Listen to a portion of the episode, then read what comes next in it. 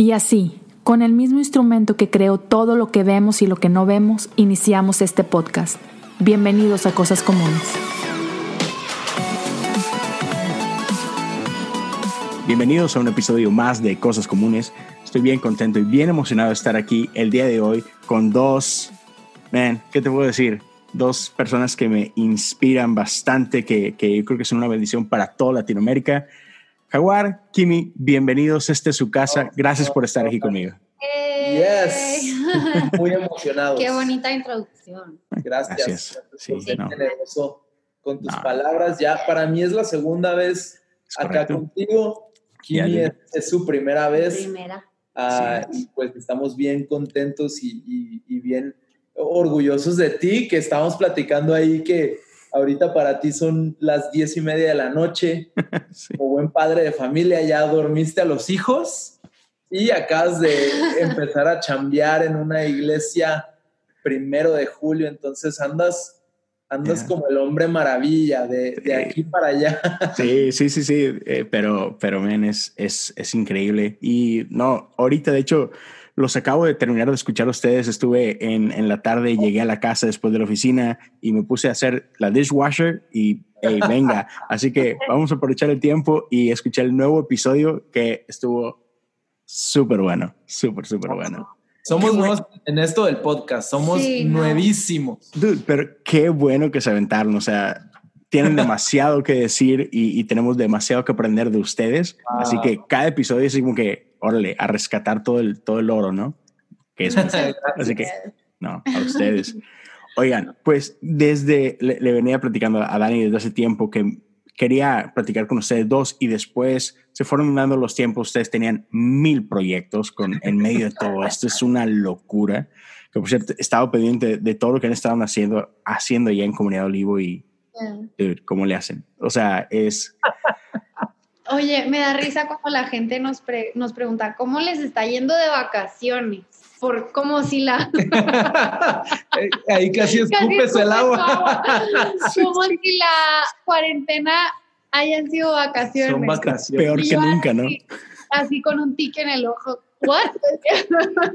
¿Cuál es vacaciones? No, no, está muy loco. Eh, sí, o sea, yo sé que ustedes están súper involucrados en todo lo creativo este, en la iglesia, no solamente en, en un corazón, pero, pero en la iglesia. Y o sea, qué, qué tiempo, ¿no? Para, para ser creativos, y porque literal de que qué rayos hacemos ahorita, ¿no? Y entonces han estado haciendo de todo tipo de cosas. Uh, cuando hicieron lo del, no sé ni cómo se llama, pero tipo autocinema, ¿no? De que todos en el, en el parking lot y todo eso, así como que nosotros tampoco sabemos cómo se llama, autoservicio.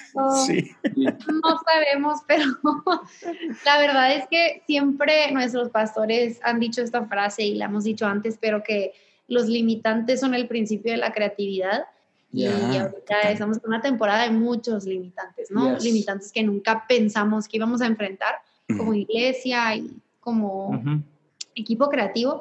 Entonces, vaya que hemos tenido que ser creativos para poder seguir trabajando y comunicando el mensaje y haciendo todo lo que tenemos que hacer de una manera diferente. Nos ha forzado a pensar afuera de la caja y creemos que dentro de todo lo difícil, eh, pues cosas buenas van a salir de esto y nos vamos a quedar con, con muchas, muchas perlas ahí de, y todo esto mientras disfrutan sus vacaciones, ¿verdad? Este. Ah, claro. Ah, siempre, ¿no? Siempre tengo vacaciones.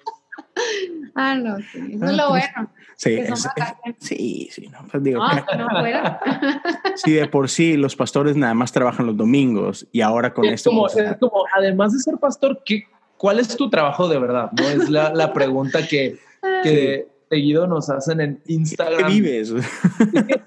¿Qué, te dedicas? No, no, entiendo bien. ¿Eres solo pastor? E, esa es como la más condescendiente que existe. toda la semana.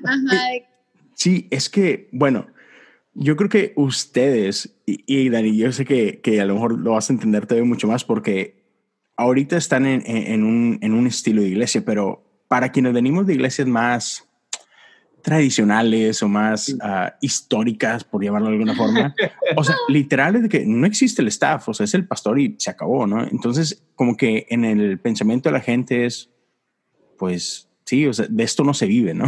o sea, Yo me acuerdo muchísimo de la iglesia en, donde estuvo mi papá por muchos años, ¿no? Era una iglesia de 125 o 126 años. Años. Esto quiere decir personas, ¿verdad? O sea, decir personas? Los años eran equivalentes a las personas. Es lo único que voy a decir. Pero me acuerdo de, de mi papá eh, no solo predicando, sino obviamente haciendo toda la labor social de visitar hospitales, eh, visitar viudas, o sea, bien literal, así al, a, la, eh, a, la religión, siendo fiel a la religión perfecta, ¿no? Visitando a las viudas y todo eso. Pero además de eso, yo lo veía, si ves que estas iglesias siempre tienen como un pizarrón enfrente donde se les pone una leyenda, ¿no? De que la otra vez vi uno que decía, el diablo odia a esta iglesia. Es como, ok, okay. Uh, you're going a little intense there, pero me acuerdo de mi papá con el, el, palo este y el chupón, este, poniendo la nueva leyenda de la nueva serie. El chupón, yo no sé de qué estás es, hablando. Es como, vienen con unas letras gigantes y se pegan con un ah, chupón. Ya, ya, las pegas y las despegas. Porque está eh, alto. Está altísimo. Entonces, literal, eh, un pastor con una eh, iglesia de ese tipo tiene que ser todólogo, tiene que hacer de todo. Sí, me decía, me, acuerdo cuando yo llegué aquí a Houston, este, la primera iglesia a la que llegué a una iglesia hispana, metodista también, y, raro, porque no lo busqué. O sea, yo crecí en una iglesia metodista en México y cuando vine a Estados Unidos es, hey, voy a Estados Unidos, casa de Lakewood, o sea, puedo ir a donde yo quiera y no sé por qué rayos Dios me hizo ir ahí, pero bueno, ahí terminé. Este, y llego y, un pastor hispano, lindísima persona, y, y, me decía, no, sí, este, pues aquí uno tiene que hacer de todo y eso. Y bueno, él hispano creció allá, la antigüita y todo. Dice, no, sí, el otro día fui a casa de la hermana no sé qué y pues me habló porque es que, que tenía una rata en la casa y pues oh, ayudarle. God, yes, yes, I love it. No. Eso se tiene que enseñar en el seminario, claro. O sea, yo creo que cómo matar ratas. Hay tantas historias. Estoy seguro que Kimi en, en, Portland te enseñaron eso cuando fuiste allá. Oh, ya. Pegando yo nunca voy a poder matar una rata, estoy segura, ni aunque me dieran un curso de tres semanas. I can't, no, no, no. Qué loco. Sí, la verdad es que, bueno, yo no vengo de un, un trasfondo tan conservador. Sí, no eh, sé. Tan, no sé, tan maduro, no sé. No, tan, tan, tradicional. tan tradicional, claro, claro, sí. Eh, pero igual creo que creo que era una, una manera de liderazgo de hace tiempo. Eh, no tenías que ser necesariamente de un trasfondo conservador para que mucha gente uh, aplicara este método, ¿no? De que el pastor hace todo y mientras más haces, más autoridad tienes. Mm. Y si tú eres el que limpia y el que, y el que predica y el que recibe a la gente al final, tú tienes mayor autoridad y mayor liderazgo. Y entiendo el principio que hay detrás de esto. entiendo la razón por la que lo creían pero creo que vemos hoy en día una escuela muy diferente que, que, permite a más personas a tu alrededor ser parte y servir y levantar a, mucha gente para hacer muchas múltiples diferentes cosas. Eh, y ahora alguien que está ocupado quizás puede parecer como que no está ocupado porque no estás como poniendo todas las sillas tú, eh, que no tiene nada de malo, o sea, si te toca, hazlo, créeme, es tu temporada y lo debes de hacer. Todos lo hicimos. Eh, pero, pero creo que hoy en día alguien que puede parecer que no, que no está nada ocupado en realidad pues tiene mucho peso sobre eso.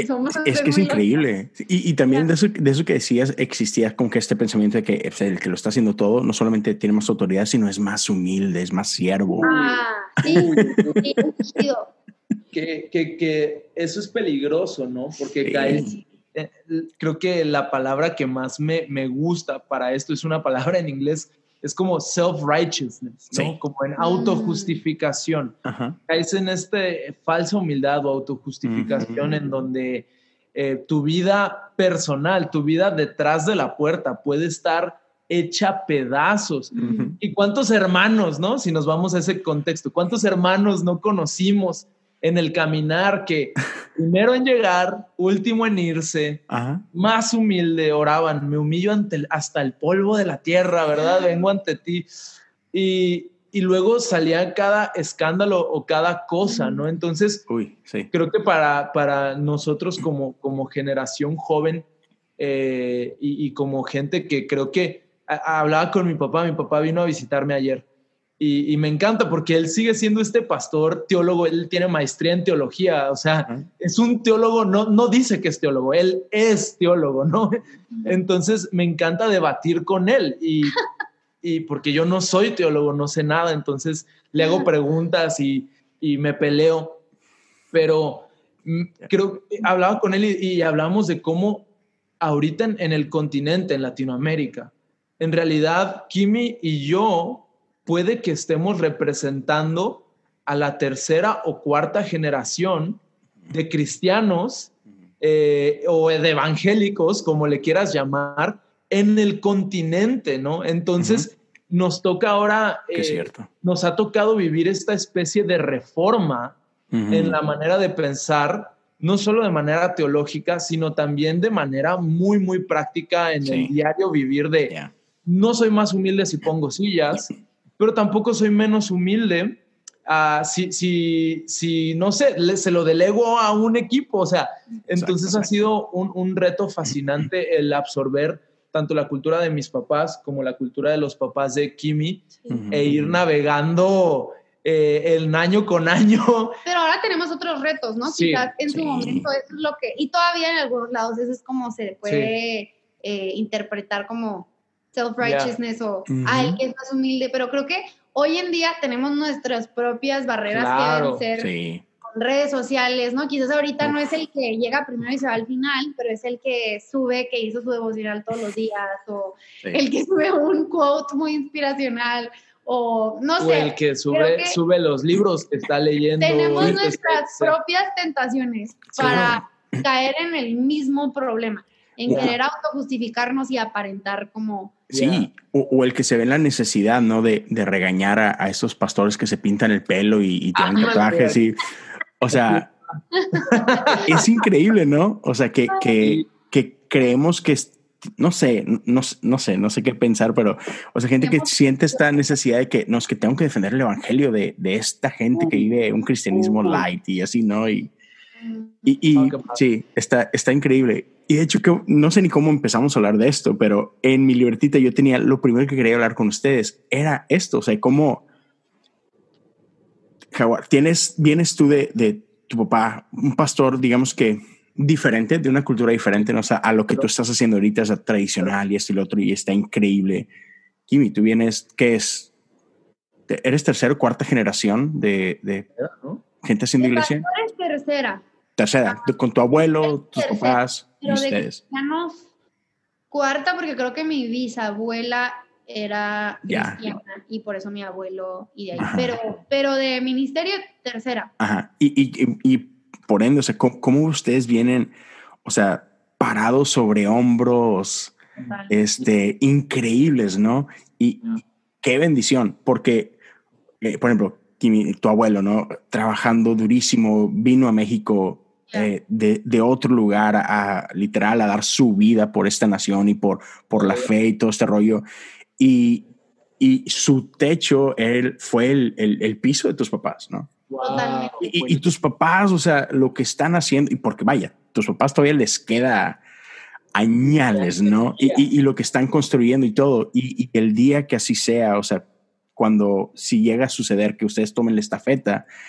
O sea, e, ese techote que les van a dejar va a ser otra vez su cimiento, o sea, de ustedes de, ahí para arriba. Entonces, qué bendición estar parado sobre esos hombros. En, tu caso también, Dani, o sea, todo lo que tu papá te ha enseñado y, y aun y cuando, cuando quizás ah, prácticamente se vea diferente porque hay otro tipo de tradiciones y todo, pero toda la riqueza teológica y, y, y, más allá de todo eso, o sea, todo el, el ejemplo de vida, ¿no? Que, que, les están dejando y todo esto, y cómo ponen así delante ustedes un camino de que denle, corran, vuelan, vuelen. A mí me gusta, hay una historia que alguna vez escuché que nunca se me va a olvidar. Eh, y es, ni siquiera es una historia como de un mito o algo así, es algo que sucede en la naturaleza, pero es la historia de las mariposas que emigran. Las mariposas monarcas. Monarcas, ajá, que hacen su, como su travesía, eh, que siempre, creo que, no sé de dónde, en algún lugar de Canadá, creo que es de donde, como del norte del continente. Del norte del continente de América. Y acaban de su, su proceso de migración a, en Morelia. Morelia, creo, ajá. Y se, hago un dato súper curioso, es que todas las mariposas que salen del norte del continente ah, nunca son las mismas las que llegan a Morelia, mm. Michoacán, porque tienen que pasar dos o tres ah. generaciones de estas mariposas monarcas en su travesía para llegar al destino que quieren llegar. Entonces, las mariposas salen sabiendo que ellas no son las que van a llegar al destino final pero eso no significa que depende de ellas avanzar suficiente para que sus generaciones lleguen a donde al final del día quieren alcanzar y de una manera muy como gráfica, creo que nos pintan lo que estamos haciendo como iglesia, ¿no? Y obviamente no son dos, tres generaciones, quién sabe cuántas serán, nadie sabe. Mis hijos van a ser futbolistas, yo ya lo, lo declaré. Sí, es el reino igual, pero... es como ya, es tiempo de llevar las cosas a otro nivel. Ya, no, el reino siendo, o sea, yo soy de tercera generación de, de ministerio literal que hacían iglesia, pero creo que hoy más que nunca entendemos que la iglesia sí es esencial, pero el, templo no, ¿no? Y que la iglesia es mucho más allá que un edificio o que ni siquiera una profesión. La iglesia es el reino, el modelo de Jesús en donde sea que estemos, ¿no? Entonces, en fin, esto, esto de las mariposas a mí me encanta y me ha hecho entender mucho cuál es mi rol y mi responsabilidad eh, dentro del de, el reino y dentro de la historia de la iglesia, sin tampoco a menospreciar el pasado, pero tampoco menospreciar la tarea que tengo por delante, porque creo que está estos dos como hijos de pastores o gente que ha crecido con un, como con la generación pasada que les dio una plataforma, pueden caer en estos dos extremos de no honrar el pasado eh, y olvidar que todo ese trabajo que picaron piedra lo tendrías que haber hecho tú si ellos no lo hubieran hecho y son pruebas que gracias a Dios tú no tienes que pasar. Pero luego está el otro extremo que por decir, por honrar tanto y decir, bueno, es que ellos lo han hecho todo, piensa que ahora no hay una tarea que emprender, ahora no hay que picar piedra en nuevos niveles, en nuevos horizontes. Exacto. Y, creo que debemos de mantener estas dos cosas bien presentes, honra y entender, ok, ya. no empezamos desde acá, empezamos desde acá, pero ahora nuestra responsabilidad ya no es llegar a donde nuestros papás llegaron, porque ahí es donde empezamos, es llevarlo al siguiente nivel y nos va a costar el mismo trabajo y la misma convicción. Quizás se va a ver muy diferente, gracias a Dios por lo que han hecho, pero vamos a tener que vencer con las diferentes pruebas que hay por delante. Totalmente. Es algo que, que, nos ha ayudado a entender. Sumando a lo que Kim dice, eh, un fundamento bíblico que Dios ha estado poniendo en nuestro corazón, eh, fue la palabra que Dios nos dio como en cuanto empezó la, la pandemia. Eh, está en Deuteronomio, ¿no? Deuteronomio literalmente quiere decir como segunda ley o segundo acuerdo. Y nos habla de un pueblo de Israel que así como las mariposas monarca, eh, emigró de un lugar para encontrar una tierra prometida, pero en el, en el transcurso, en, en la transición, muchos murieron y muchos nacieron, ¿no? Hay una generación que, murió y hay una generación que nació, fue niño, se hizo adulto joven en el desierto, ¿no? Y, lo que entendíamos en esa, en, como en todo e, este libro y en toda esta revelación era como que Dios no tiene nietos. Por eso el acuerdo que hizo con ellos cuando salieron de Egipto lo tuvo que renovar en el desierto, lo tuvo que volver a traer a la mesa esta segunda ley, este segundo pacto, segundo acuerdo, para que nosotros tomáramos la estafeta o tomáramos al toro por los cuernos o hiciéramos el compromiso de una manera no heredada, sino consciente, ¿no? Entonces, ah, yo creo que gracias a Dios ya no estamos condicionados a la bendición. Así mm. como esa segunda o tercera generación de israelitas tenía que portarse bien para recibir la, bendición de parte de Dios y no caían en perdición. Nosotros tenemos un tercer acuerdo, Cristo Jesús, un tercer pacto, un todavía mejor eh, trato, es este, pura gracia. Entonces, cuando nosotros como generación joven logramos entender eso y decir, ok, bueno, el sacrificio que mis padres hicieron no va a rendir fruto mm. En mi vida a menos de que yo tome una decisión consciente de seguir a Jesús.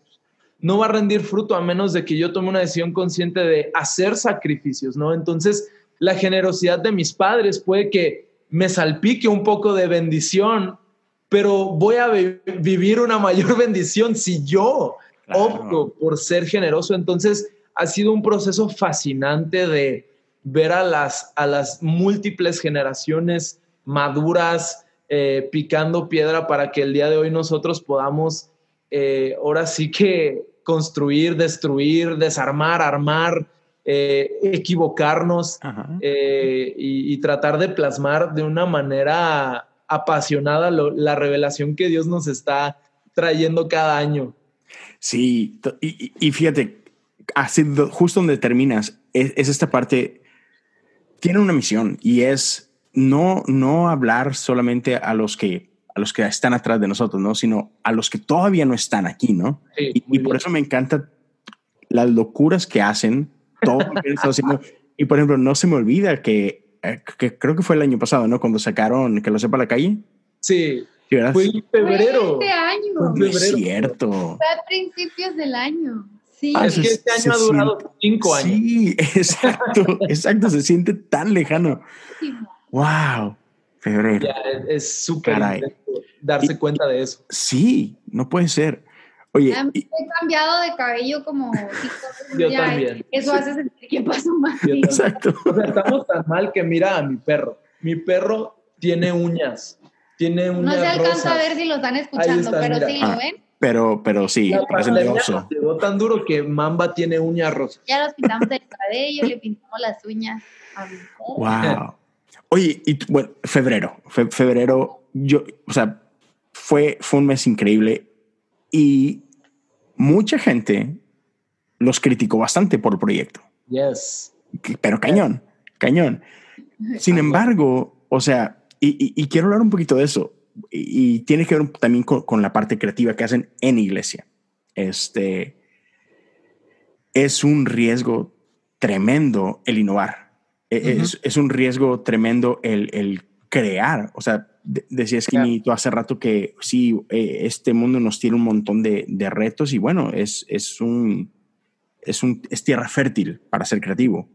Pero la bronca con eso es que hay gente que se resiste al cambio. ¿no? E, en, todos los sentidos. Entonces, yo sé que tienen pastores increíbles que seguramente los deben de apoyar en todo, por eso se atreven a hacer lo que hacen.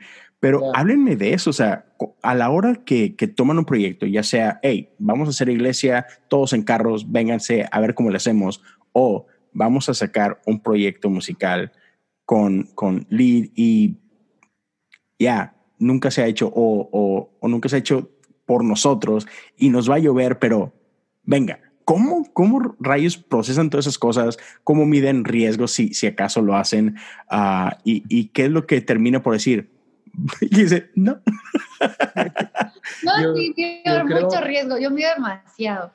Es Tú que no tanto. Para mí es muy claro y lo mencionábamos en nuestro podcast en, en Latido mencionábamos de que si vivimos para mantener nuestra reputación, no vamos a poder mantener nuestro llamado. Eh, entonces, eh, eso es algo, tenemos, tengo 28 años, no tengo todas las respuestas, claro. pero de las pocas cosas que sé es, si vivo para mantener una reputación o para mantener una imagen, voy a vivir infeliz, mm. voy a vivir eh, atado Tal vez ya no voy a estar atado a la ley del Antiguo Testamento, pero sí voy a estar atado a las expectativas de la religión en el mm, continente o voy a estar atado a las expectativas del cristiano que, en el continente, ¿no? Entonces, creo que muy temprano en nuestro caminar con Dios y en nuestro caminar en ministerio, Dios nos reveló eso. Es como, no están acá para, para medir los riesgos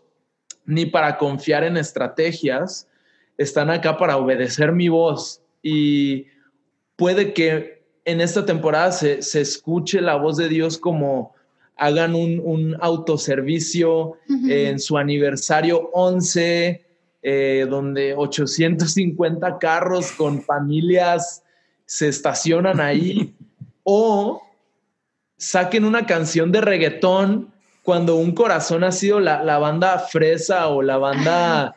Eh, Alternativa. Wanna be Coldplay, wanna be like, you know, like Tú, tú sabes de qué estoy hablando, ¿no? Sí, totalmente. Eh, entonces creo que era como, Dios, no nos va a encontrar manteniendo talentos, nos va a encontrar multiplicándolos, ¿no? Entonces, ah, creo que esa era la, la, idea, pero Kimi como artista y como cara principal del proyecto, ella es más... Yo, ¡Ah! yo soy más cuadrada, soy más ah, perfeccionista y como que a mí sí, para, para mí sí fue un shock un tiempo, todo el, proyecto de sinergia y todo el, el proyecto que, pues que al final sacamos con Liz, porque era tan experimental que para mí sí era como, creo que pasa si la gente cree que cambiamos por completo de, de estilo.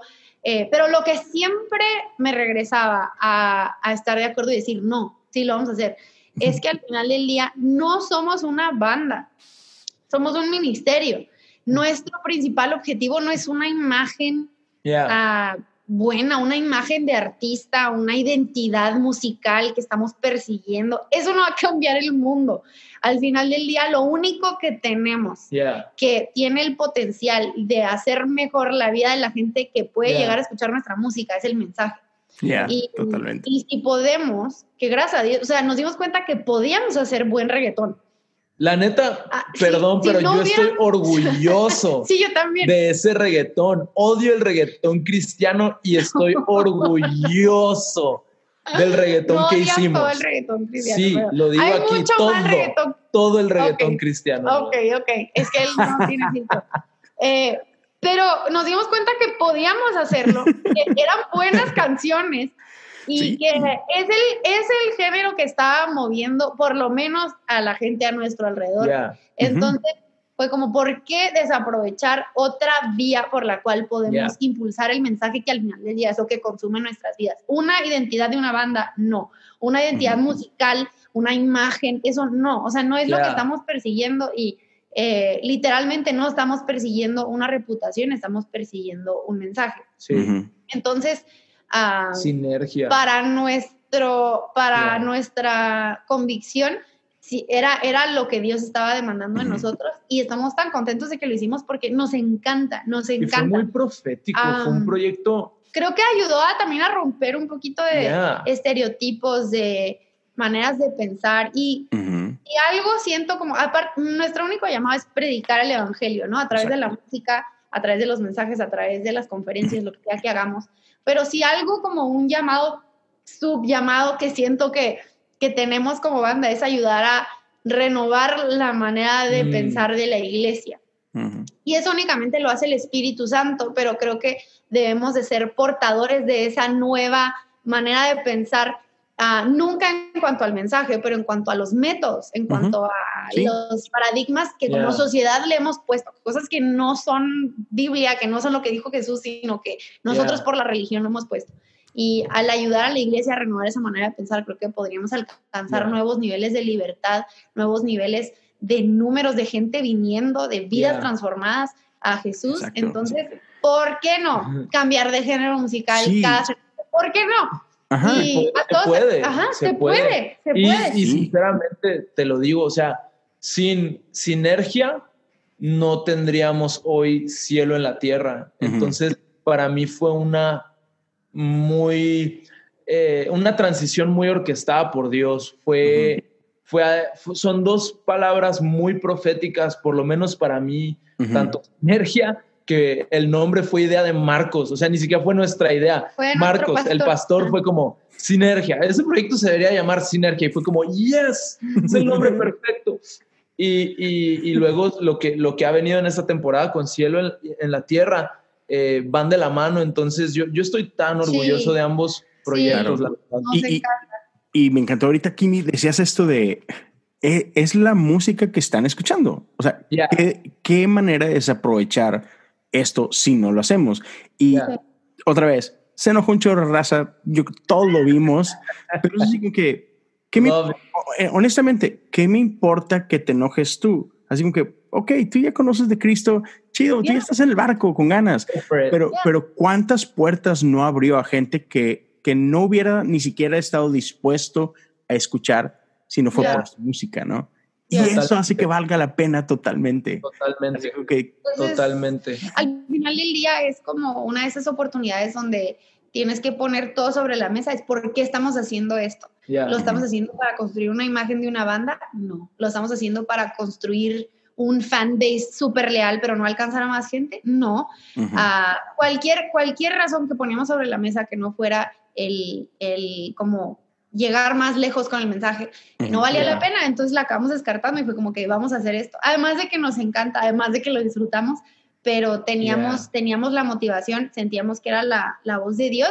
Y a veces Dios te va a llamar a hacer cosas, lo vemos en la Biblia, que va a hacer enojar a la gente religiosa, que va a hacer enojar a la gente que, que tiene como ciertas ideas. Sí, eh, claro.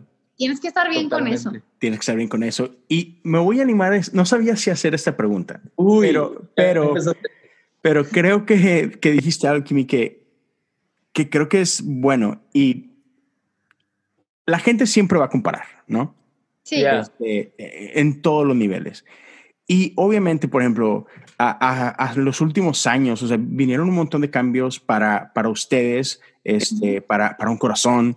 Eh, Steven se va a Monterrey a pastorear y obviamente, sobre todo yo creo que después de, o sea, cuando sale Sinergia es, ¿qué hicieron? O sea, Steven regresa, o sea, ¿por qué? O sea, y, y es así como que sé, sé que hay gente que se pregunta y compara, no, es que por qué, y perdieron el rumbo, etcétera, etcétera, ¿no? Entonces, como que por dos lados, y espero no incomodar con la pregunta porque no es para nada mi intención, pero una, ¿cómo, cómo lidian ustedes con, con eso? Porque todos somos inseguros, unos más, unos menos, pero la realidad es que cuando estás ya solo en la casa, es decir, que, ay, ¿qué hice? Sí, esto y lo otro, y lidiamos con un montón de inseguridades, uh, este famoso, uh, el, el de este del impostor, se me fue el primer nombre, el impostor. Uh, no sé. ¿No sabes? ¿Nunca has oído esto? No tengo idea de qué hablas. ¿De qué? Pero te, te, entiendo, o sea, partiendo del punto de que. Síndrome. Hay, se llama el síndrome ah, del ya. impostor. Perdón, ya, perdón, ya. perdón.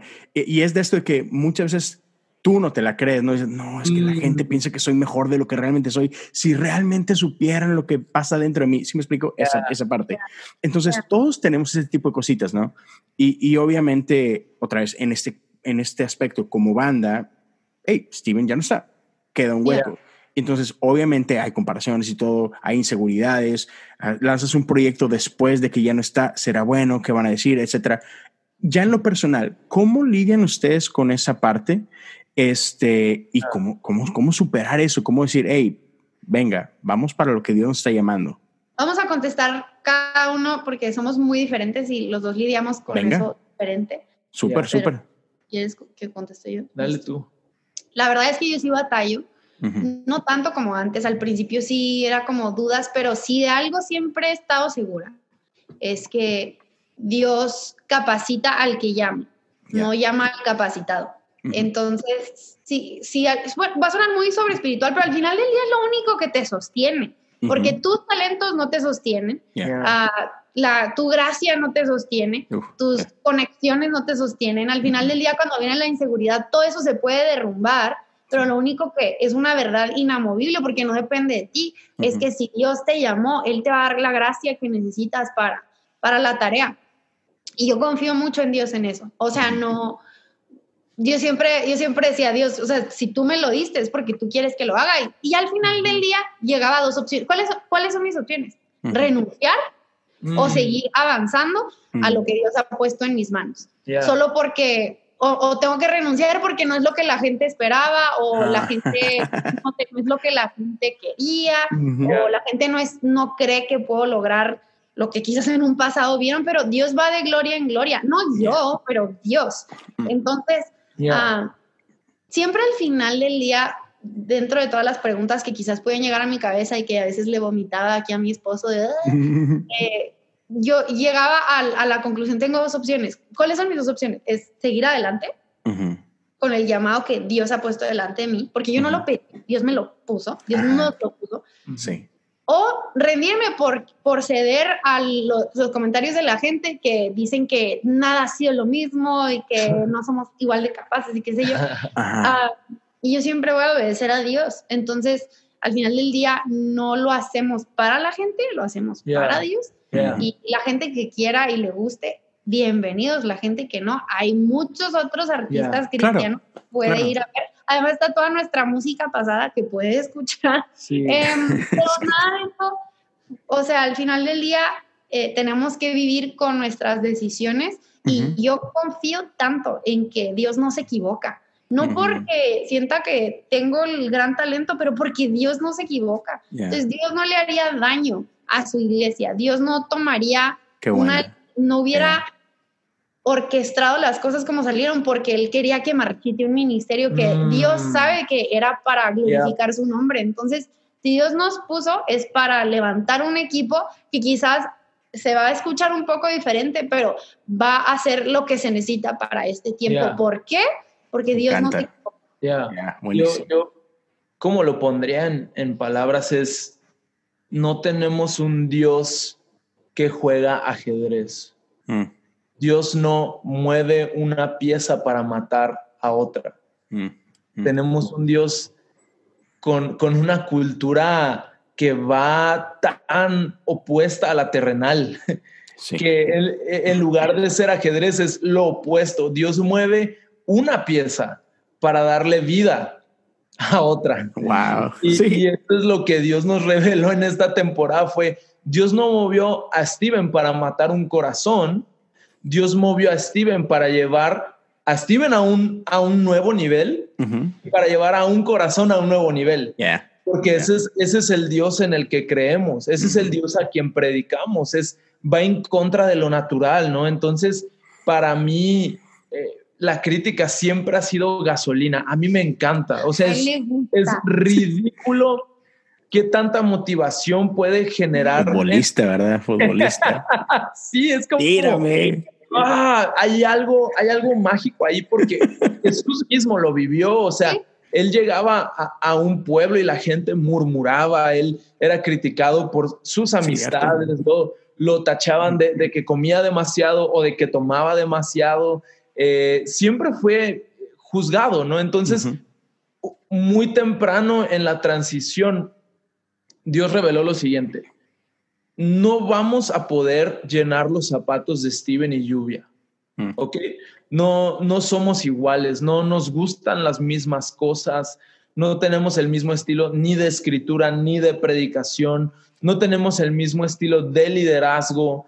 Entonces la pregunta nunca fue, ¿podremos llenar los zapatos? Sino que se empezó a tornar en, creo que Dios ha preparado un set de zapatos completamente diferente para que nosotros nos pongamos. Y ese es el martirio que muchas personas que están en, en medio de una transición no logran descifrar o definir. Piensan que están para llenar los zapatos de el, el, que estuvo antes. Entonces. O de las expectativas de la gente. Totalmente. Entonces. A veces son ni siquiera zapatos reales, son zapatos idealizados. Sí, sí, sí, sí. Vimos la mano de Dios. Número uno, en Steven y Lluvia.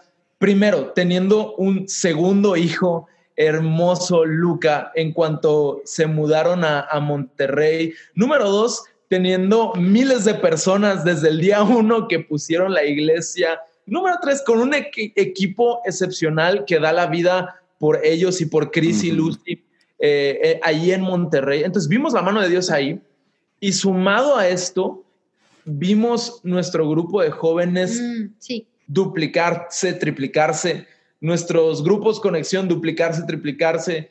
Eh, vimos Jesucristo, basta llegar a lugares donde jamás imaginamos. Eh, invitaciones que iban más allá de nuestros sueños más salvajes.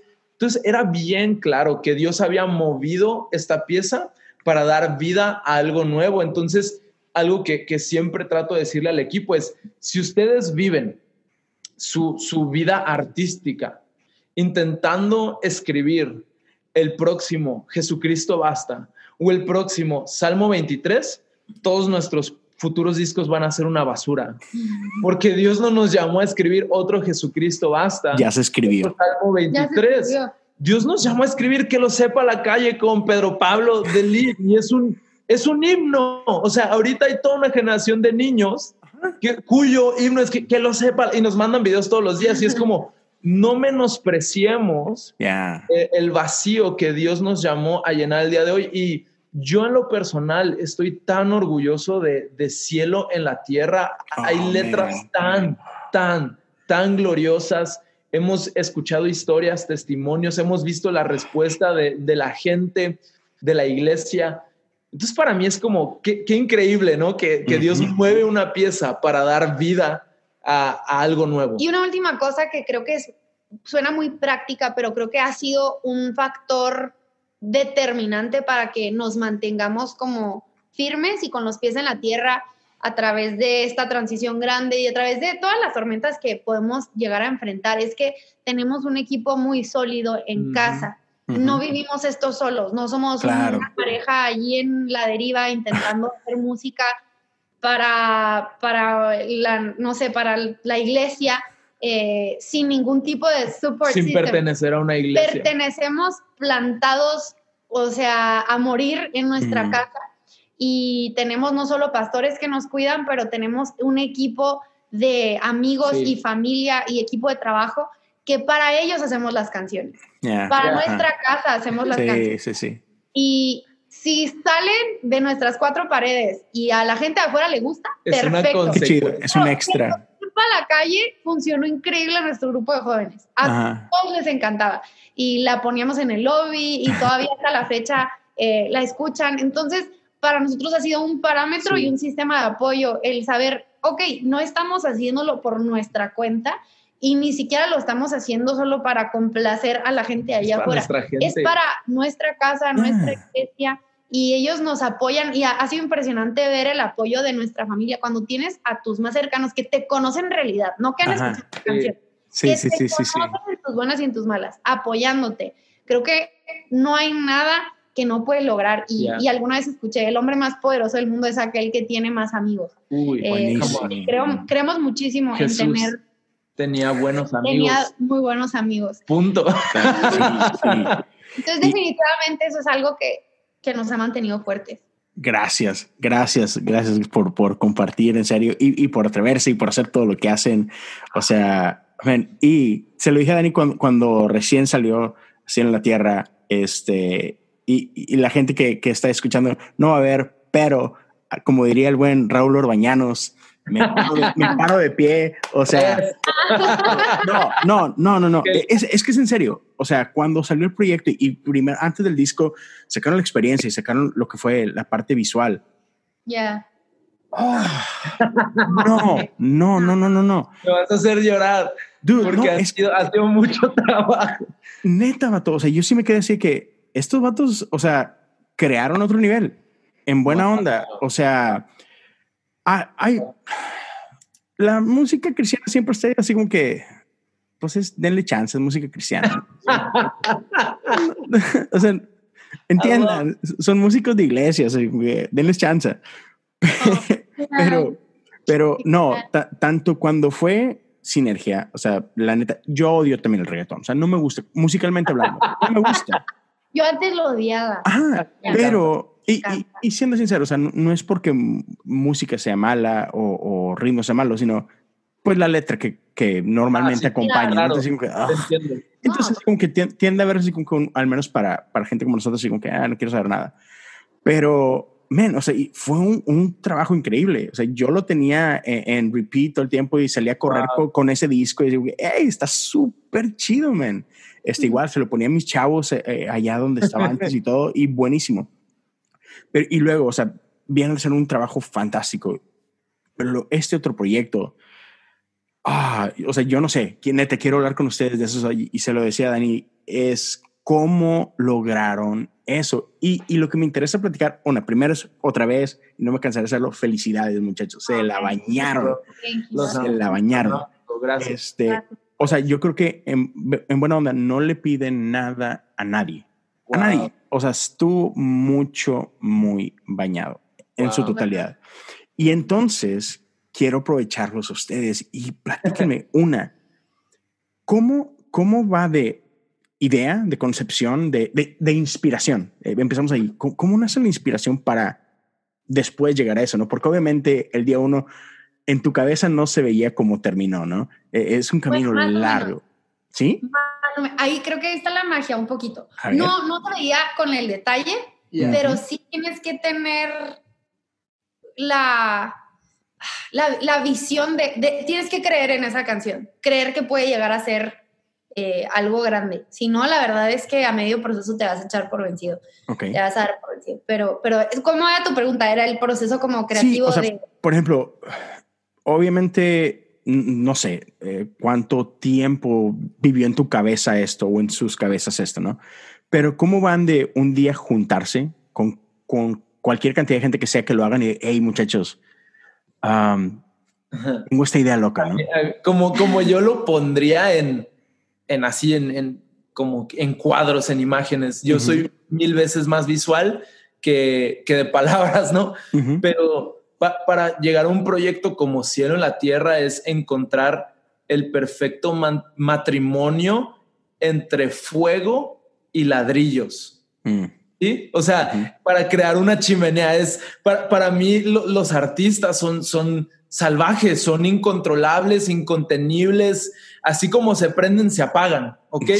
Entonces, eh, creo que nuestro reto es encontrar el perfecto matrimonio entre el fuego que Kim, que, que Kevin, la que pasión, Willy, el arte, que, los sueños, que, todos ellos traen.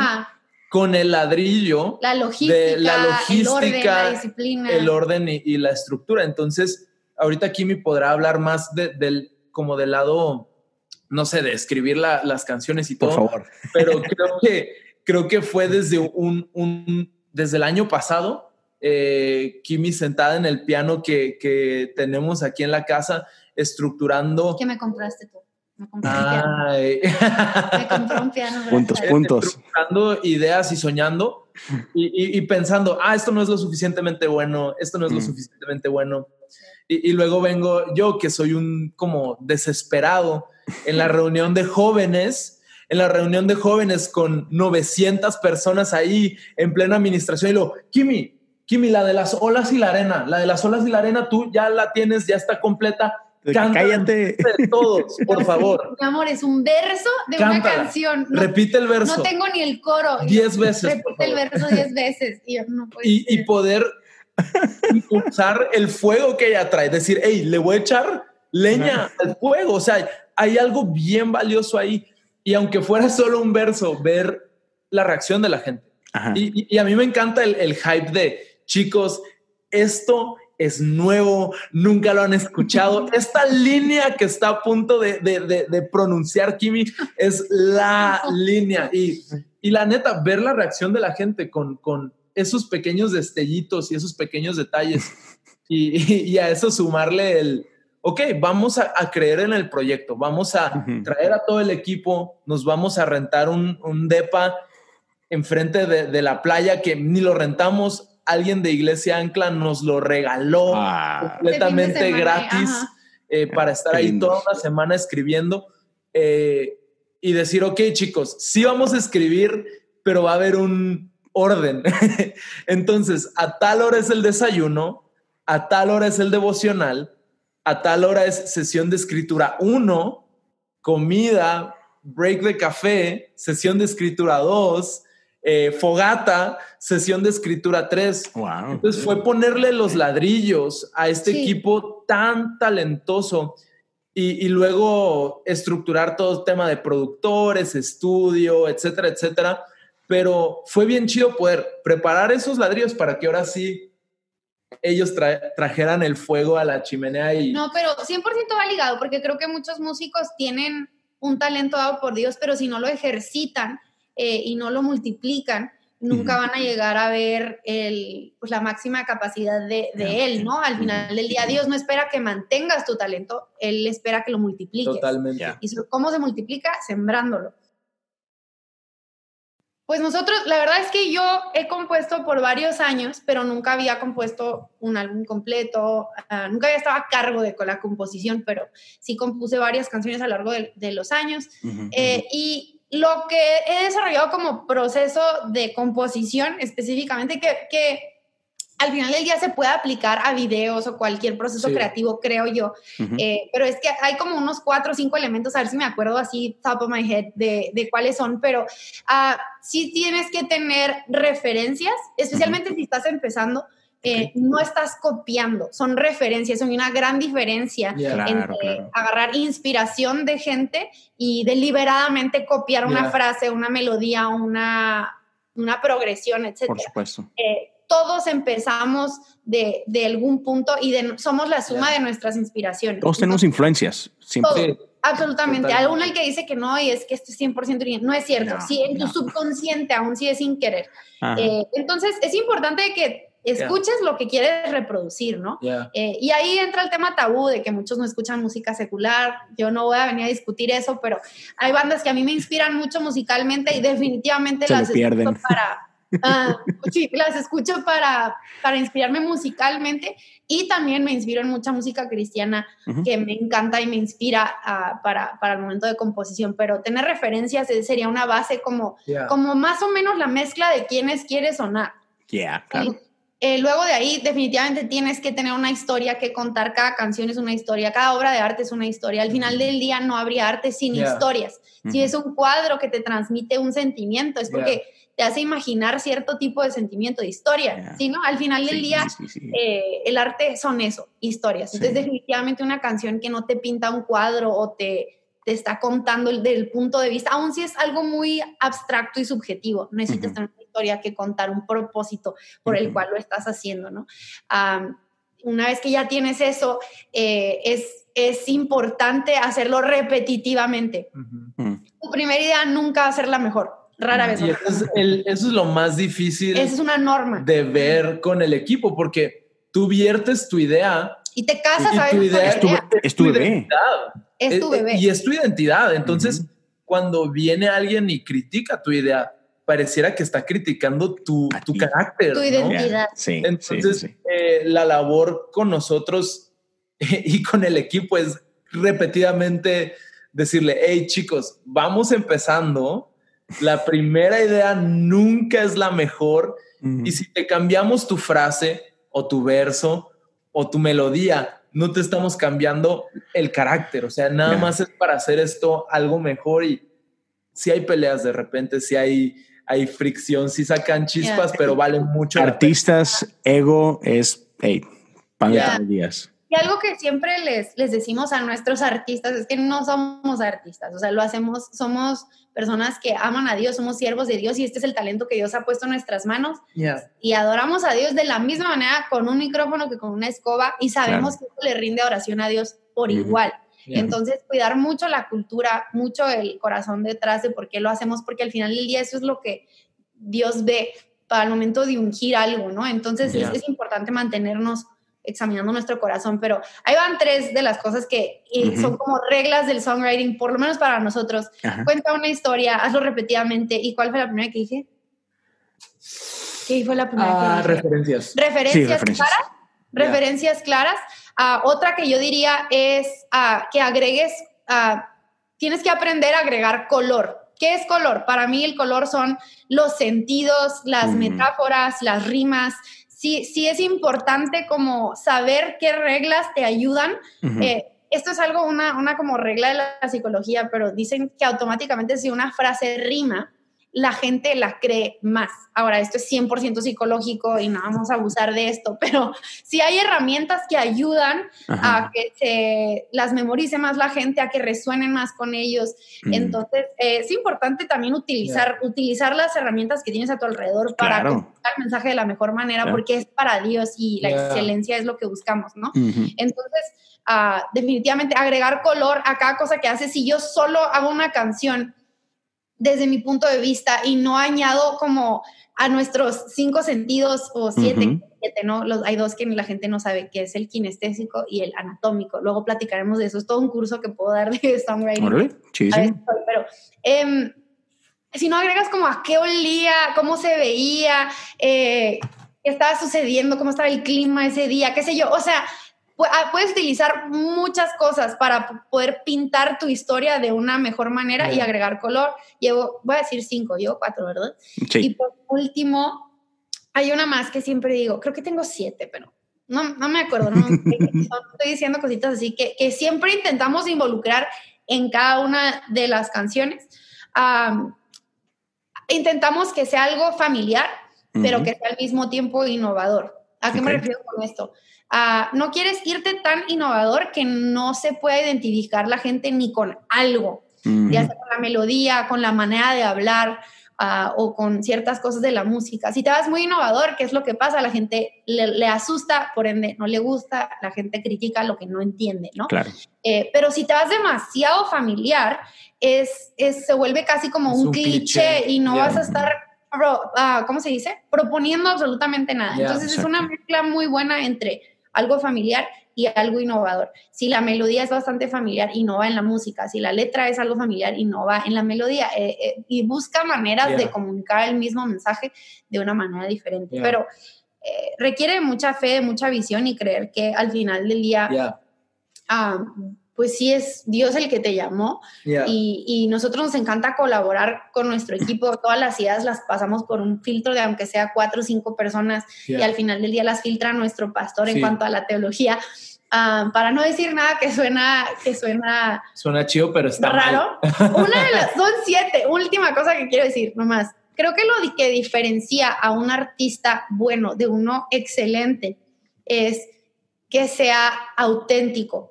Y mm. no me refiero a original en el sentido de que nadie nunca lo ha hecho. No, no importa si alguien más lo ha hecho, pero sea auténtico a lo que Dios te ha llamado a ti a hacer. Eh, porque el segundo que cambias para complacer a la gente, el segundo que cambias ah, para intentar parecer a alguien más que tú no eres, es el segundo que la gente lo puede oler, pues lo, la gente lo puede ver a distancia. Entonces es importante buscar esa autenticidad. ¿Cómo encuentras tu autenticidad? Busca qué es lo que Dios te está pidiendo para esta temporada y sé fiel a eso. No lo estás haciendo por, por las opiniones de los demás, lo estás haciendo porque es lo que Dios te pidió. Entonces, si te mantienes, ahí dije seis cositas que por lo menos nosotros intentamos aplicar en cada proyecto, video, conferencia, canción, lo que sea que, que ejercemos y, y, nos ha servido muchísimo. Y al fin, yo estoy sorprendida con el álbum. ah, estoy muy contenta. Y de cierta manera sí lo pude ver desde el principio, pero luego lo escucho y digo, no puede ser que sí funcionó. o sea, era una idea remota era como una idea a la distancia y después de todo el proceso llegar y es como, sí funcionó, sí suena como queríamos y pues es un milagro de parte de Dios, no lo damos por hecho nunca, nunca nos somos los que creemos que sabemos. Siempre, algo que nos dice Jaguar siempre es que son, we're the underdogs. Eh, y, y, siempre vamos a sorprender y nosotros mismos nos vamos a sorprender de lo que Dios pudo hacer a través de nosotros eh, y nunca vamos a dar nada por hecho y creo que eso nos mantiene disfrutando. Sí. Buenísimo. Oh, estuvo muy, muy, muy bueno. Y por, sé que ya, ya llevamos casi la hora o cerca de la hora. Oh, wow. Y este, no se siente. Lo he disfrutado demasiado. Este, ahí. Aquí está. Saludos. Nos trajo agua. Ah, El gran momento. Te llevaría agua si, si pudiera, pero pero pandemia. ya sé, bro. Saludos, mami. Eh, ah, hemos hablado en diferentes puntos de, de crítica, ¿no? Y, y, yo los he escuchado a ustedes varias veces con, con una frase buenísima, ¿no? De, de y, y, la voy a decir toda mal, pero Dani, ahorita tú la, la corriges. Pero, esta idea, ¿no? De que um, si vivimos uh, para la aprobación de, de la gente, eh, mueres por su crítica, ¿no? Pero y, eso creo que, o sea, lo, lo, han dicho un chorrista, creo que todo lo tenemos que recordar, ¿no? Eh, el, saber como que, hey, no le pongas tanta atención a esa crítica, no es importante. Sin embargo, hay otro tipo de crítica, eh, ah. lo que se llama comúnmente como crítica constructiva, pero yo quiero preguntarle sobre estas voces que, que, son, mm. que son voces cercanas, como, como hablaron ahorita ustedes de, de, su gente, gente que los ama, gente que, hey, no, no vaya, estoy seguro que no dejen que cualquier voz hable a su vida, ¿no? Y eso es muy importante, cuidarlo y protegerlo, ¿no? Entonces, ¿Hasta dónde balancear esta parte de que, por ejemplo, otra vez, sé que hay un círculo de confianza que permiten que hable y que mantenga los pies en la tierra y todo esto, pero hasta qué, hasta qué parte este, de repente se pueden dar permiso ustedes de, una, de escuchar esa crítica y de que, hey, bro, por favor, sé honesto conmigo, mira, dinos neta qué piensas de este rollo. Y, luego donde, de aún cuando quizás pueda haber cierta yeah. guianza o lo que sea, decir, chido, te escucho, sé que me lo dices en amor y todo, pero creo que Dios sí me está llamando a hacer esto, aunque, aunque parezca muy diferente. ¿Cómo balancear de repente esa parte? Me encanta este tema, ¿no? Porque me encanta la, la, crítica, pero creo que crítica constructiva únicamente puede venir de alguien que ha construido algo en ti. Entonces, en la iglesia cristiana somos bien buenos para dar crítica constructiva usando la Biblia sin jamás haber construido algo en la vida de la persona. Entonces, para que un mensaje difícil, pesado, para que un mensaje pesado pase de punto A a punto B, necesita un puente muy, muy grueso. Digamos que, son dos montañas, ¿no? punto A, punto B. Punto A, punto B son dos montañas. Hay un puente en medio. La crítica constructiva pesa toneladas porque es muy fuerte. Sí. Si el puente de en medio no está suficientemente bien construido, se va a desplomar. Entonces, en esta temporada de nuestras vidas, hay tanta gente queriendo eh, darnos crítica constructiva, ¿no? Hay pastores, hay gente que sabe mucha Biblia, hay ah, amistades, hay etcétera, etcétera. Eh, pero también te vas dando cuenta que hay mucha gente que te ve más con ojos de condescendencia que con ojos de fe. E, entonces tú tienes que tener mucho discernimiento porque puede que venga alguien con Biblia, que venga alguien con algún tipo de experiencia, con algún tipo de trayectoria, pero con un espíritu de condescendencia por tu edad, por tu trayectoria, por tu, no sé, por tu apellido, e, etcétera, etcétera. Y tú, tu labor es cancelar esas voces. Mm. Y, vale mucho más alguien que viene con ojos de fe, con ojos de... y que ha construido algo en tu vida. No que ha construido algo en, en quién sabe, algo en tu vida, que no tiene una agenda, que no tiene un interés ahí escondido. Entonces, obviamente nuestra, nuestras primeras voces que escuchamos es Dios, obviamente indiscutiblemente, pastores Marcos y Patti, mis papás, eh, y de ahí nos pasamos directamente al equipo, al equipo con el que trabajamos, porque nadie nos conoce mejor que ellos. Yo no te voy a venir a decir, no, mis mentores viven en tal ciudad. No, la gente que, en verdad me conoce, ¿ok? La gente que me ve cuando ando en un mal, mal, mal momento, cuando ando de necio, cuando ando de terco, esa es la persona que, tiene este, este valor sobre mi vida. Y ya gente que vive en, otros lados son contadísimos. O sea, yo, me, yo pienso ahorita en dos personas, tres a lo mucho. Obviamente Steven, que es nuestro mejor amigo, eh, hermano, literal su hermano de sangre, es mi hermano del alma. Y alguien como Chris Méndez, con mucha trayectoria, sin una agenda personal sobre nuestras vidas, siempre con una opinión objetiva y con ojos de fe y alguien como Andrés Speaker que ha creído en nosotros desde el día uno. Eh, y de ahí en fuera tenemos un montón de amigos con los que compartimos tiempos increíbles, excepcionales, con los que amamos y aprendemos de todo mundo. Pero crítica constructiva sí es un tema del cual uno tiene que ser muy celoso, porque si no, vas a estar sin identidad, vas a estar este, queriendo agradar a múltiples corrientes en, ocasiones opuestas.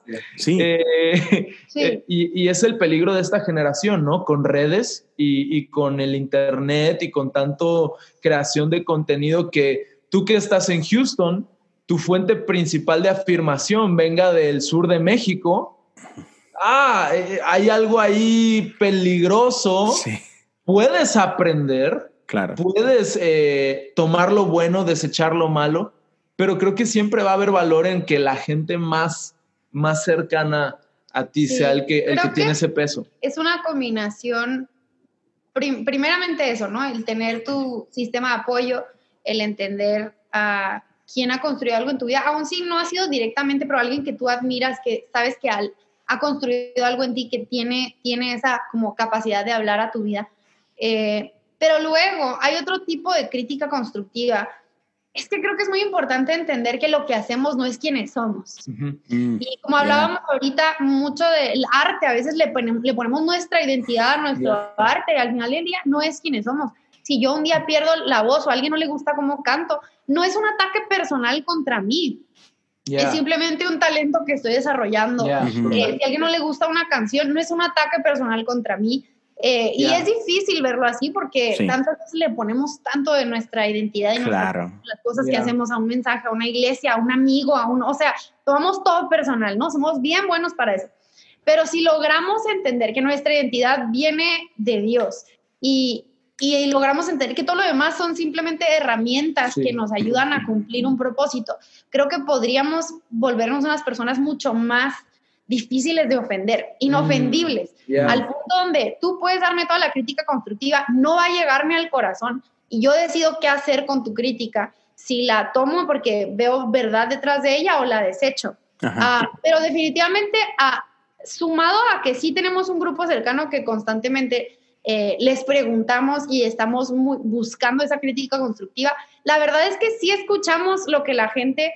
Uh, a, nuestro alrededor tiene que decir. Constantemente estamos preguntando en qué podemos mejorar como pastores, como, ah, como músicos, como lo que sea que hagamos, en realidad preguntamos mucho porque creemos que sin crítica constructiva de la buena, no crecemos. el segundo que dejas de poder recibir crítica constructiva es el segundo que dejas de crecer. El segundo que pusiste tu ego por encima de la causa. es el momento en que dejaste que tu identidad se vuelva más grande que tu propósito. Mm, Entonces es muy importante que no, no, se, no seamos estas personas que con la excusa de que, ah, es que esta persona no ha construido nada en mí, dejemos de escuchar aquellas voces que en amor en realidad nos quieren ayuda. Eh, yo creo que hay verdad detrás de mucha de la crítica, que aún de personas que ni siquiera nos conocen, hay verdad detrás de, eso no significa que voy a dejar que entre a mi corazón, no significa que les voy a hacer caso. sí, definitivamente creo que hay verdad detrás de, y si quiero ser una persona sabia en la multitud de consejos, quizás pueda hacer un pequeño espacio y decir, ah, ok, no te gustó tal cosa, ok, lo voy a considerar para la próxima. No es una ofensa, no me estás desacreditando mi llamado como quizás algunos comentarios quieren hacerlo. No, perdón, no me hiciste tanto daño, pero que me di cuenta que no te gustó esto, lo voy a considerar la próxima. ¿Sabes qué? Siento que Dios me, me llamó a otra vez a hacer exactamente lo mismo que no te gusta. Discúlpame, lo voy a hacer. pero, es simplemente eso, es entender dónde caben en la ecuación estas voces. Las voces que necesitas escuchar son Dios, de ahí tu familia, tu ministerio número uno, de ahí tus pastores y las, tus consejeros, voces, mentores que quieres tener a tu alrededor y tus amigos. Mm. aparte de ahí, son simplemente como correo que te llega a literal. puedes ver, quizás va a haber una buena oferta ahí, no lo vas a ignorar por completo, pero definitivamente le puedes poner borrar y no va a pasar nada. Filtralo. Filtralo, definitivamente. Sin a qué nivel crees que hayas llegado, te sigue afectando. O sea, yo, yo hemos pasado días muy grises. Ah, sí, a mí me Donde yo estoy intentando reanimar la vida de mi esposa por uno que otro comentario en YouTube, o uno que otro comentario en Instagram, o uno que otro meme que parece inofensivo, ¿no? Entonces, yo creo que vale la pena tomar las cosas de quien vienen filtrarlo, la palabra es bien clara, toma lo bueno, deja lo malo y, ser selectivo con las voces que escuchas. Claro, o sea, voy a escuchar a todos, lo que dice Kimi es clave, Mamba está roncando ahorita mal. Eh, pero voy a escuchar las voces, ¿no? Pero no todas las voces van a llegar a mi corazón. O sea, eh, si una hermana en el paseo de la iglesia tiene algo que opinar de, de, mi ropa, claro que me voy a detener a escucharla y la voy a mirar a los ojos y voy a ser atento y cordial, pero no voy a cambiar mi manera de vestir por, por lo que ella haya dicho. Tiene que ser convicción. Tenemos que ser gente con convicciones fuertes y firmes, ¿no? Entonces, eh, yo creo que es, es, es la, la, el gran reto de, de nuestra generación, eh, el tener convicciones tan firmes que con las opiniones diversas no tambalean, ¿no? Entonces, eh, es, es, es un reto, es difícil. Busca la retroalimentación, mas no dependas de ella, porque el segundo que dependes, ya sea de, de halagos, o de crítica constructiva que depende 100% como que te vuelves una persona que no puede ser autoinspirada eh, y, al final del día sí, sí afecta, ¿no? Entonces, no sé, no sí batallo todavía con esto, pero eso es algo que practico eh, así regularmente, ¿no? El decir, ok, ¿quién es esta persona para hablar mi vida? Ni siquiera me conoce, no inversiona en mí. Y yo sí bloqueo gente en Instagram, perdónenme, si me hace enojar. Aguas memelas, aguas. No voy, a, no voy a desperdiciar mi tiempo con personas que únicamente quieren. A mí me cae muy bien Héctor. Héctor en, en, en WhatsApp es mi amigo. En Instagram no sé. No, no, no. Sí, buen tipo. Love everybody. quiero mucho. Ah, pero definitivamente hay, hay valor en crítica constructiva y creo que mucha gente no la sabe recibir porque la toma personal. Y eso también lo roba de crecer. Entonces, ese ya es el punto de decir, gracias por tu comentario, lo valoro, me hace mejorar, pero no me lo voy a llevar al corazón y no necesariamente te voy a hacer caso. Eh, y es saber ese, ese balance. No hay una norma, creo que es, es, saber qué es lo que Dios quiere de ti y la gente que en realidad te ama. Chido. ¿Qué dicen ellos? Buenísimo. Y última pregunta seria. Es, ay, ay, ay. no, no, no tranquila, tranquila, pero, pero es, otra vez, son, son gente súper ocupada, este, ah, hacen de todo, tienen un montón de, de, cargos diferentes dentro de la iglesia y todo, y, este, de repente viajes, yo sé que ahorita COVID, no, pero, pero, normalmente, o sea, son, son gente con, otra vez, andan por todos lados y, y, y, sobre todo cosas creativas, este, te absorben bastante, ¿no? Entonces, eh, y aparte, recién casados, o sea, es mucha vida, pastorean jóvenes, etcétera. ¿Cómo encuentran un balance? Porque es muy importante, ¿no? O sea, es otra vez, e, es, muy fácil desgastarte y, eso produce un montón de cosas. Entonces, ¿qué, qué clave nos podrían compartir de que, mira, esto me ha funcionado para, para echarle todos los kilos, pero también de poder desconectarme un poquito? creo que nos vamos a morir buscando el balance y, nunca lo vamos a encontrar. Creo que yo, yo me di cuenta viendo la vida de, de mis papás, estoy seguro que, que, Kimi también y Mamba también viendo la vida de sus papás. Eh, no, pero no hay un balance, o sea, tu vida cuando se la entregas a Dios es todo o nada, o sea, no hay, no hay medias tintas, o sea, tú que eres pastor, tus hijos ya te los llevaste entre las patas. Perdón. Eh, pero en la, en la hermosa ecuación y gracia y bondad de Dios, tus hijos van a estar bien. O sea, tú les entregas el amor, el tiempo, la dedicación, no te van a resentir por haber optado eh, por la vida de ministerio, ¿no? Entonces, para nosotros fue como, hey, lo que nos unió en, lo que nos enamoró, fue nuestro propósito, ¿no? Mm. Eh, lo, que más nos apasiona hablar es iglesia, lo que más nos quita el sueño es, oh, se me ocurrió esta idea para un video, oh, se me ocurrió esta idea para un podcast o para una canción o para un evento. Entonces, eh, estamos obsesionados y nos vamos a morir obsesionados y, y en el camino vamos a ir descubriendo. Lo que sí creo es que la vida es mejor con un equipo. Si eres un llanero solitario, vas a, morirte más joven. Y no vas a poder hacer la mitad de las cosas. no vas a poder hacer la mitad de las cosas que quieres. Entonces, eh, a mí me encanta delegar todo. O sea, tengo 100 ideas y las 100 ideas las delego. Aquí está Mome y, para... y aquí está Mome, mira, leyendo un libro. Está leyendo un libro, justo, está aprovechando el tiempo.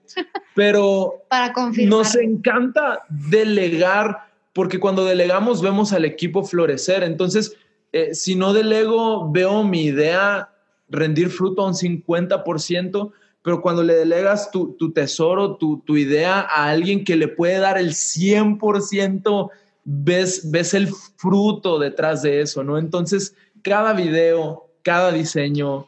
Eh, y creo que hay que saber delegar, porque creo que muchos dicen, ah, es que tengo, tengo este proyecto y voy a simplemente delegar tareas, pero cuando delegas tareas generas empleados. Cuando delegas autoridad es cuando generas líderes. Sí, totalmente. Y, el arte de delegar es mucho más complejo que simplemente delegar tareas específicas o ni siquiera delegar autoridad sin supervisión. Necesitas, es delegar y supervisar. Necesitas supervisar lo que delegas. Eh, y te va a costar probablemente más tiempo al principio, pero una vez que inviertas en una persona lo suficiente y encuentras a la persona correcta también en quien debes de delegar, porque no es al primer chicharo que se te pone enfrente. encontrar a alguien que tenga esa pasión, esa motivación eh, y, tú puedas ahí instruir. Al final del día el equipo es, es el que hace posible eh, las múltiples cosas. Si no podríamos hacer nada de lo que estamos haciendo si no tuviéramos el, el equipo que tenemos. Y no fue un equipo que llegó de la noche a la mañana, sino que se construyó con la gente que ya teníamos en casa. El milagro está en la casa. Es impresionante ver cómo somos personas, si nos conoces con nuestras imperfecciones, acá miembro del equipo dices, ¿cómo estos niños pueden lograr eso? Para Somos mí los niños perdidos. De para mí es como definitivamente... es nuestra oficina. Dios lo está haciendo porque somos tan tan imperfectos, tan novatos en tantas cosas. Entonces, simplemente decidimos creerle a Dios. ¿Qué pasaría si no tuviéramos miedo al fracaso? ¿Qué pasaría si le tiramos a, aquellas cosas que creemos que Dios es capaz de hacer? No nosotros, pero Dios en nosotros lo puede hacer. Y, y, únicamente está cuidar nuestro corazón y amar a la gente a nuestro alrededor. Y yo solo sí quisiera decir, no hay un balance por nos para nuestra vida, pero sí hay prioridades. Sí. Eh, y sí entendemos eso muy bien. Quizás no hay un balance, pero sí hay prioridades. Y para nosotros la prioridad número uno es nuestra relación con Dios, relación. Prioridad número dos es nuestro matrimonio, nuestra familia, y es parte de nuestra cultura como iglesia. La familia es, la prioridad, es su primer ministerio. Y de allí es la iglesia, el reino, nuestro llamado. Sí. Eh, pero, pero sí entendemos muy bien que si nuestro matrimonio no está bien, no podemos estar enseñando acerca de lo que sea. Eh, y sí tenemos como eh, este, este, esta idea de prioridades en nuestra cabeza. Entonces va a haber días donde donde logré ser una excelente líder de alabanza, pero fui muy mala amiga porque no le hablé a mis amigas. O ser una cumpleaños. muy buena pastora, pero fui muy mala cantante porque no calenté antes y llegué al último tiempo. No sé, o sea, no, tampoco es esperar esa perfección y el poder cumplir todo. O sea, al final del día es estar bien con los errores y con...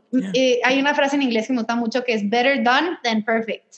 Si nos clavamos tanto en el perfeccionismo, este, Hay veces que le tengo que decir a Kimi, no, ya no te voy a preguntar, el video va a salir así, punto, ya no hay una corrección yo más. Yo confundía mucho excelencia con perfección.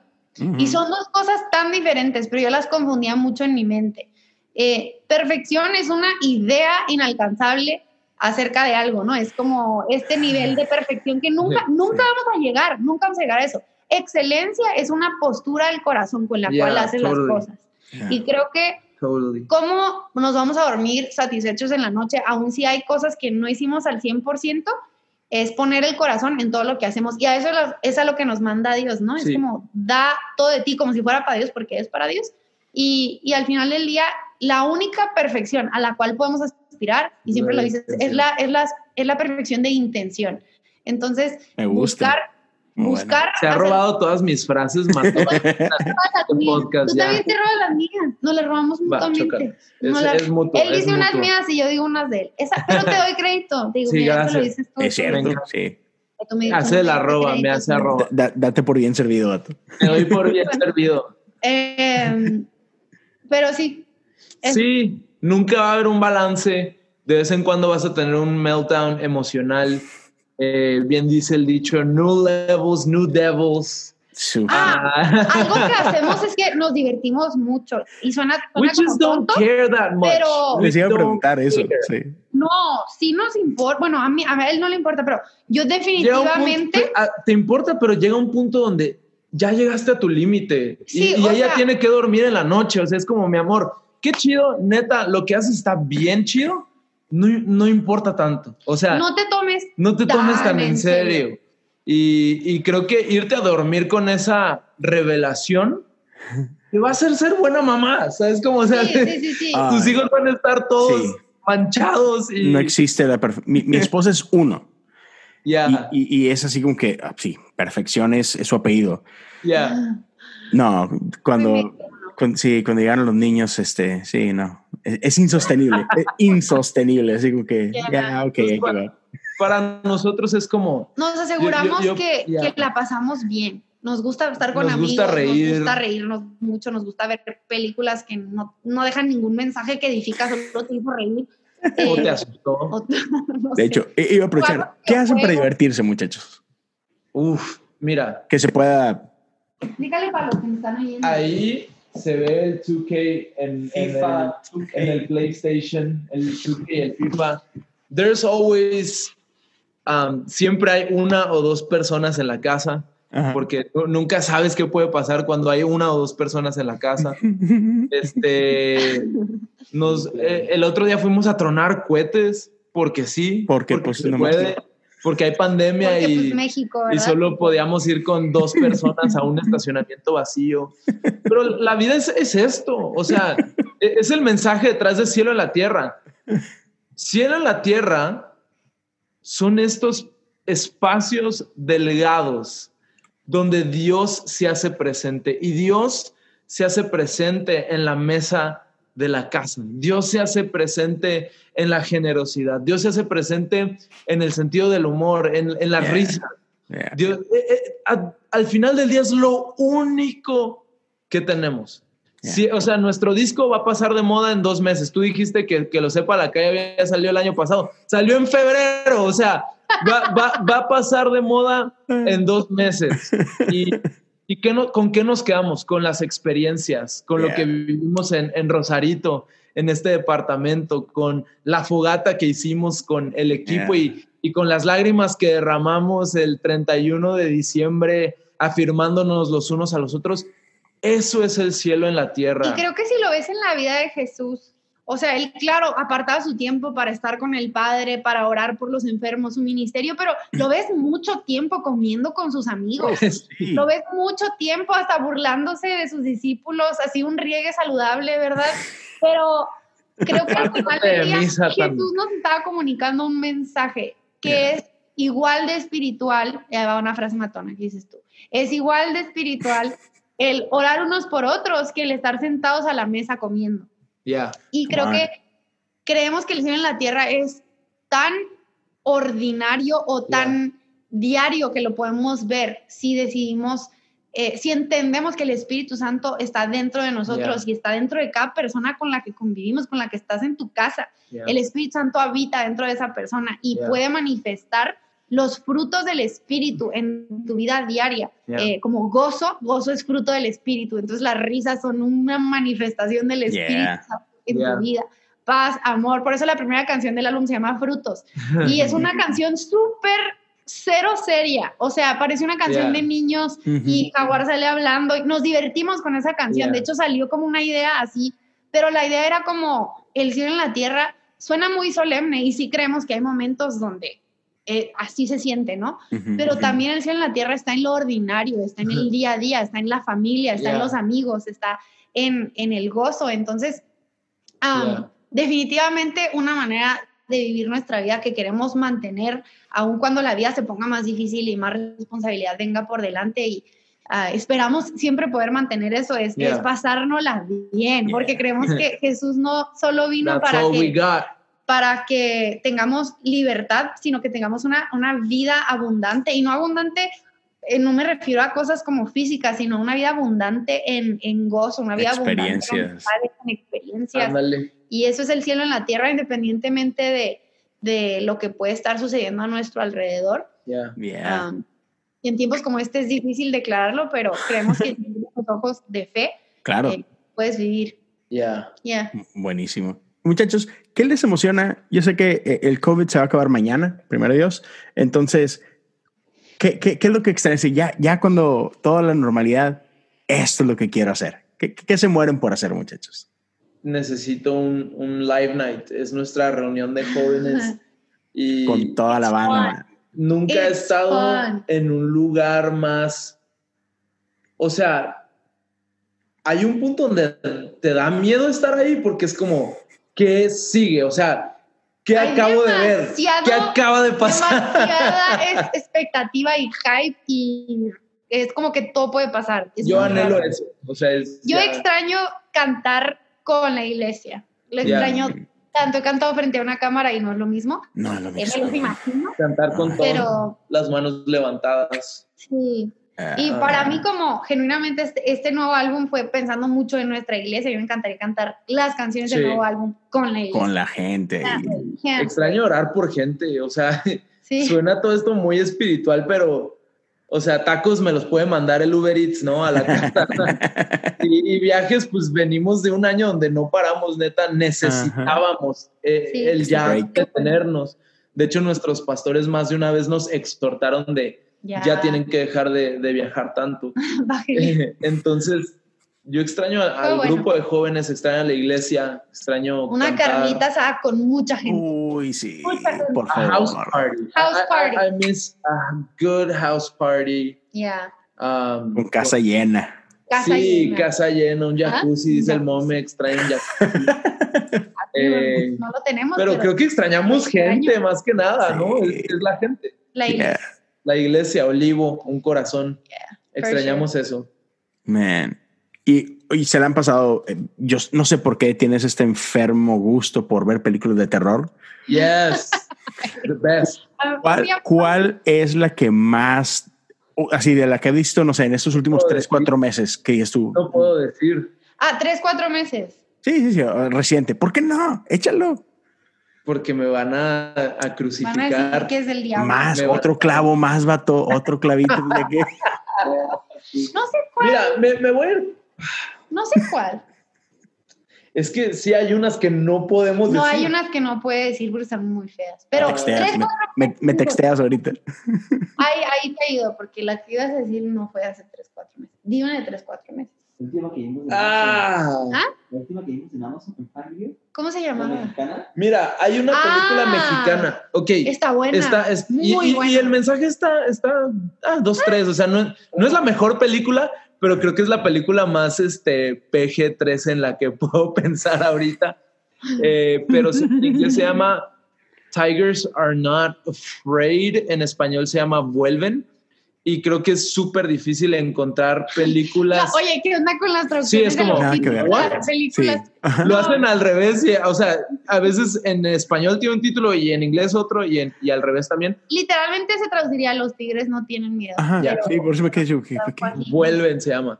Pero tenía como una onda de, de un mensaje muy interesante de, de, de la cultura de, marginada de tantos niños de la calle en México. Y es difícil encontrar una película mexicana muy bien producida, eh, que tenga buen, o sea, que tiene, bueno, es de terror para empezar, pero tiene un buen mensaje detrás de...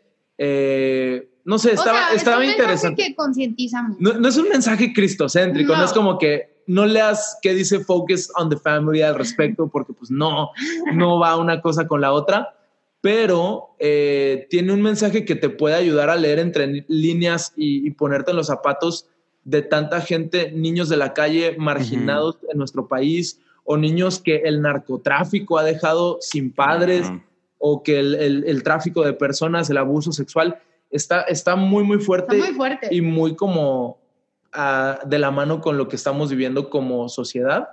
Pero creo que esa es la más este, amigable. ¿Qué, puedes decir? Sí, las, las demás de plano no, no las diría ahorita aquí. Está bien, está bien. Cuando apagues el recording. Te sí, claro, claro, claro. pero ahorita que dices de, de, el nombre, ¿no? Como esa, una que está en Netflix, que en inglés se llama The Platform y, en español es El Hoyo, así como que... ¿eh? El Hoyo. Ya, yeah, que también muy interesante esa película. muy interesante, está, buena. Sí, Está rara, pero, pero buena. Sí. ¿Cuál es la última serie que, que los cautivó que, que, acaban de terminar que estuvo? Uh, qué buena estuvo. Ah. No podemos decir. serie. Eh, Estábamos en el hoyo que estamos. Completita. Ajá. Una, la de la niña, la de, la de la desaparición de la niña, la mexicana. The ah, Search. The Search. Pero es el caso de Paulette. Oh, eh, eh, está muy mal producida. Está, tiene muy malas críticas. es la última que vimos. Eh, pero que nos cautivó. Yo la quería porque quería ver los paralelos entre facts y, la realidad, Ajá. y la serie. Que nos cautivó. Pero que Grassman dijo de esa, dice, la historia está buenísima, pero la no, la actuación así como que del nabo, ¿no? Así una ah. sátira, una sátira. Creo que no estaba para hacer sátira. Puede haber sido como un OJ versus The People. O sea, mm. pudieron haber hecho un como una historia tan bien producida como esa, sí. pero no lo hicieron. Hemos estado viendo series muy culturales. Hay una que, que se trata de los diferentes deportes en diferentes regiones del planeta. Entonces te, te llevan a, En Texas hay la onda del roller derby, de las patinadoras, patinadoras en cuatro llantas que se pelean, que se pelean en un ring. Si ves que van ah. dando vueltas, Sí, se pelean y se, se, tumban unas a otras. O sea, no es como lucha libre, pero es como fútbol americano. O sea, tienen un destino a, a donde llegar, te pueden golpear para llegar al destino. Y luego te van, te llevan a Escocia, donde hay hombres que cargan troncos y ah, sí, sí, sí. les dan vueltas en falda. Entonces, hemos estado viendo series así como súper culturales. Y luego ayer en la madrugada empezamos a ver la, la serie de documentales de la Fórmula 1 Ah, que también es toda una cultura y ahí hay tantos paralelos. La última serie que nos cautivó fue, el fue The Last Dance. Oh my God, yes. Why didn't I say that? Del rey. Wow. El, cabello es consecuencia de Last Dance. Mis últimos sneakers son consecuencia. Bueno, pero el cabello es por Rodman. Sí, The Last Dance. Pues sí, sí, sí. Esa sí me cautivó y me inspiró en liderazgo. me encantó, me encantó. Más que Jordan, Phil Jackson fue el que a mí me, me explotó la cabeza. Por, Viejón, sí. Porque como, como pastores o líderes nos toca tener la habilidad de liderar a un Jordan, a un Rodman, a un, Pippen. y luego al, resto del equipo. Pero me, me, encantó Phil Jackson, es un héroe, un nuevo héroe que no sabía que... Sí. Estuvo a mí me encantó la serie, me encantó, está, buenísima. ¿Viste el documental de, de, Rodman de ESPN? Dude, oh. te va a hacer llorar. Amazing. You're gonna cry. Sí, ok, lo, voy a buscar eh, en ESPN. En ESPN, ok. Lo, puedes encontrar en Prime o algo así, pero ese documental casi, o sea, el final te hace. Está. Es que está bien raro, o sea, entre su imagen y la persona hay un desconecte bien loco. O sea, nada que ver, te, te, vas con la finta. Te lo, te lo, explica el documental, o sea, es una ventana a Es a sweetheart. Sí, sí, es un teddy bear. Ah. Está buenísimo el documental y muy artístico, muy bien producido, muy buenas, eh, muy buena cinematografía. sí, con, pero, pero es muy, muy bueno. Chido yo, estoy atrapado todavía con Dark. No he podido terminar la tercera temporada, entonces. Yo, eh, yo vi la primera y no me agarró, la primera temporada.